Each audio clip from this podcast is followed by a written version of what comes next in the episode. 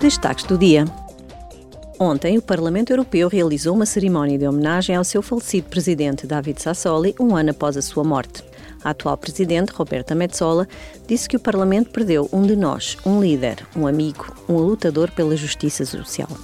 Acrescentou que os seus valores de democracia, a sua crença no mundo justo e a sua determinação em proteger os mais vulneráveis ainda ressoam em nós.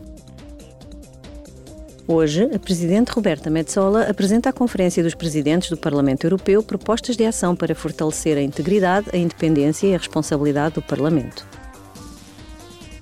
Também hoje, os eurodeputados da Comissão das Liberdades Cívicas, da Justiça e dos Assuntos Internos reúnem-se com a Ministra da Justiça de Espanha para debater uma série de questões relacionadas com os valores da União Europeia no país. Estas incluem propostas de reforma do sistema judicial e do Estado do Conselho Geral do Poder Judicial e abordam ainda a nova Lei da Memória Democrática, as recentes alterações do Código Penal e o último relatório da Comissão sobre o Estado de Direito na Espanha.